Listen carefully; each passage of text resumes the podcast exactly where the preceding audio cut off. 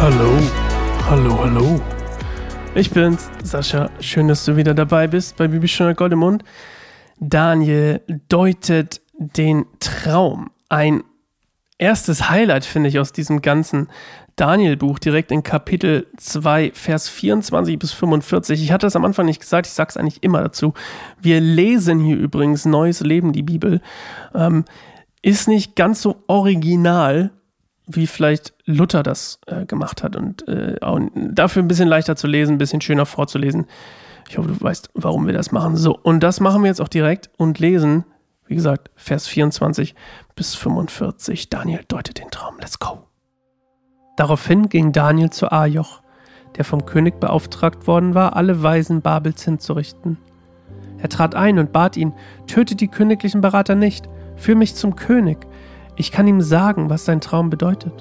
Da führte Ajoch Daniel sofort vor den König und sagte, ich habe unter den Weggeführten von Judäa einen Mann gefunden, der dem König sagen kann, was sein Traum bedeutet. Da wandte sich der König an Daniel, der auch Balthasar genannt wurde, und fragte, stimmt das? Kannst du mir tatsächlich sagen, was ich geträumt habe und was mein Traum bedeutet? Daniel erwiderte dem König, das Geheimnis, nach dem der König fragt, kann von keinem einzigen Weisen, Zauberer, Zeichendeuter oder Wahrsager aufgedeckt werden. Aber es gibt einen Gott im Himmel, der das Verborgene ans Licht bringt.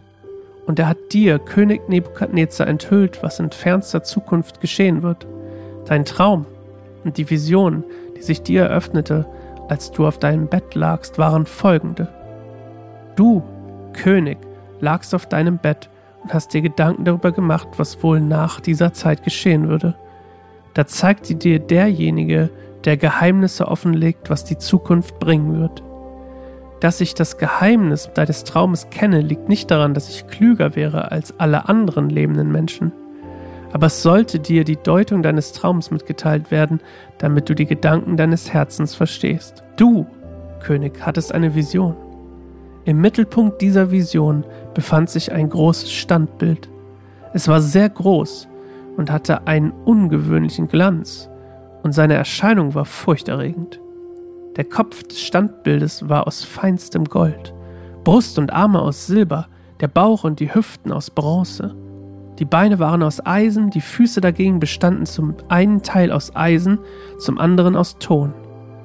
Während du noch in die Betrachtung versunken warst, löste sich auf übernatürliche Weise ein Stein aus einem Berg er schlug gegen die Füße des Standbildes, die ja aus Eisen und Ton bestanden, und zerschmetterte sie. Da wurden auf einen Schlag Eisen, Ton, Bronze, Silber und Gold zertrümmert. Die Stücke wurden vom Wind verweht, so wie im Sommer die Spreu auf der Tenne vom Wind davongetragen wird, und es blieb nichts von der Statue übrig. Der Stein aber, der die Vernichtung des Standbildes verursacht hatte, wurde zu einem großen Berg, der schließlich die ganze Erde ausfüllte. Das war der Traum. Jetzt werden wir dem König erklären, was er bedeutet. Dir, König der Könige, hat der Gott des Himmels Herrschaft, Macht, Stärke und Ruhm geschenkt. Er hat dir Gewalt über die Menschen, die wilden Tiere auf dem Feld und die Vögel am Himmel gegeben. Überall dort, wo Menschen wohnen. Du bist der goldene Kopf.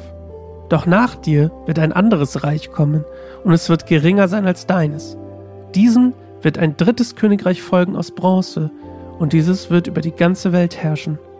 Danach kommt ein viertes Reich, so hart wie Eisen. Genauso wie Eisen alles zerschmettert und zertrümmert, wird dieses Reich alle anderen Reiche zertrümmern und zermalmen.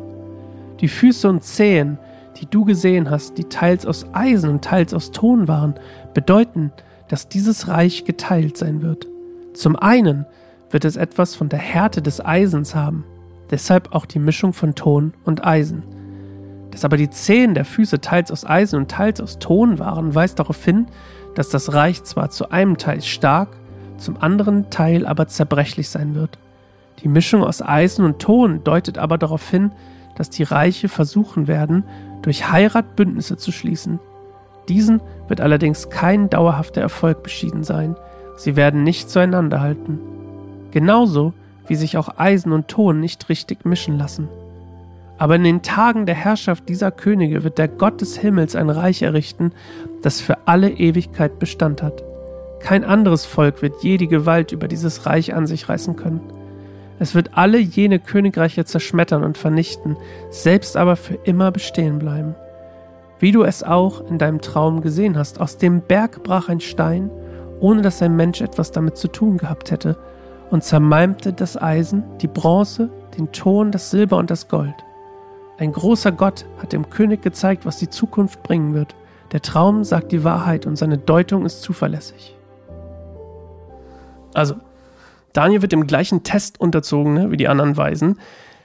Schafft ihn natürlich durch Gottes Hilfe, also nicht, nicht aus ihm heraus, aus Gottes Gnade, wie, wie das auch biblisch ist, sozusagen, also wie es auch dich, sich, durch, sich durch die Bibel zieht. Also ähm, deswegen gibt auch dann Daniel sich selbst keine Ehre dafür, dass er den Traum auf, aus, auslegen kann, sondern gibt die ganze Ehre an Jahwe ab, also an Gott. Und ähm, wofür Nebukadnezar ihn ja dann quasi auch ähm, im nächsten Kapitel, kann ich ein bisschen spoilern, ähm, sein Fokus auch auf, auf die Errungenschaften von Jahwe legt, also vom Gott Israels. So, und ähm, David macht, äh, David, Daniel macht hier ganz doll deutlich, gleich von Anfang an, dass der Traum des Königs prophetischer Natur ist. Und ähm, der ganze Traum an sich, wie wir auch, wie ihr auch gehört habt, wie du, wie du ja auch gehört hast, ja, ja, ich muss das üben. Ich möchte das üben. Wie du ja auch gehört hast, ist eigentlich ein Überblick über diese Zeit der Heiden. Also von, von Anfang an, ne, von der Unterwerfung durch dann die Babyloner, das ist ja der Anfang, ne, durch diesen Feldzug, bis zur Befreiung durch den Messias. Das ist eigentlich das, was hier, was hier in diesem Traum dargestellt wird, in einer sehr, sehr schönen Form. Und ich finde es faszinierend. Selbst, gönn dir mal das, gönn dir mal den Gedanken. Selbst wenn sich das jemand ausgedacht hat, diese ganze Geschichte, selbst wenn sich das jemand ausgedacht hat und das jemand geschrieben hat, sagen wir mal 200 Jahre vor Jesus, okay? Selbst wenn das hier 400 Jahre nach Babylon geschrieben wurde, hat das immer noch nicht die, dann ist dieser Traum immer noch, immer noch blickend in die Zukunft, immer noch eine Offenbarung, immer noch, versteh, verstehst du, was ich meine? Es ist crazy, dass dieser Traum so unglaublich genau ist. So unglaublich genau. Und ich erzähle euch gleich, warum das so unglaublich genau ist. Und das ist so, also ihr habt, du hast ja schon ein bisschen gehört, warum er so unglaublich genau ist, weil es tatsächlich die Geschichte der Welt oder der, dieser, dieser der Reiche, ähm, die auf das babylonische Reich folgen werden, darstellt. Ähm, und welche Reiche dann über die Palästina und über, über das Volk Israel herrschen. Nebukadnezar, das goldene Haupt, ähm, erfüllt Gottes Auftrag quasi über die Erde, also in dem Fall über, über das Gebiet da, ähm, zu herrschen. Könnt ihr mal vergleichen, wenn ihr Lust habt oder wenn du Lust hast. 1. Mose 1, 26, einfach mal lesen. 1. Mose 1, 26. Dann ähm, die Babyloner, die werden 539 vor Christus besiegt von den Meder und Medern und Persern, silberne Brust und silberne Arme. Ne? Und obwohl das Reich der Meder und Perser länger besteht, also 200 Jahre besteht das Reich der Meder und Perser und das Reich der Babyloner nur 78 Jahre, 87 Jahre, ist es doch geringer im Wert, kulturell und religiös und was nicht alles, also für die Geschichte, als das Reich der Babyloner. Deswegen Silber ist weniger wert als Gold. Der Bauch und die Hüfte aus Kupfer stellen das dritte Reich dar, was kommen wird, nämlich das Reich von den, den Griechen, nämlich Alexander dem Großen, ähm, der, der das Reich von, der das Reich ähm, von, das Medo-Persische Reich, also das von den Medern und den Persern, erobern wird ungefähr zwischen 334 und 330 vor Christus. Und dann die Beine aus Eisen sind das Römische Reich. Und es ist auch so prickelnd, unglaublich gut prophezeit oder äh, ah, offenbart hier, weil die Römer erobern das griechische Reich 63 vor Christus. Okay, das römische Reich war in, eigentlich in zwei Teile geteilt, äh, beziehungsweise aus einer Mischung aus Eisen und Ton. Und es war trotzdem ein Reich, aber es hatte diese Spaltung, weil, weil es hat diese ganze Macht durch Härte bekommen, Eisen, durch Härte, durch Gewalt, durch die Ausübung von Macht und Unterdrückung. Und Eisen ist wie ihr wisst, härter oder hoffentlich, wie du weißt, härter als Kupfer, Silber und Gold. Zerschmettert das also. Rom beginnt aus Eisen und wird so zu einem Staat, durch das, durch, zu einem Weltreich. Und dann wird es mit Ton gemischt, nämlich mit quasi dem Diplomatie und mit, ähm, wenn man so will, mit einem Staatswesen.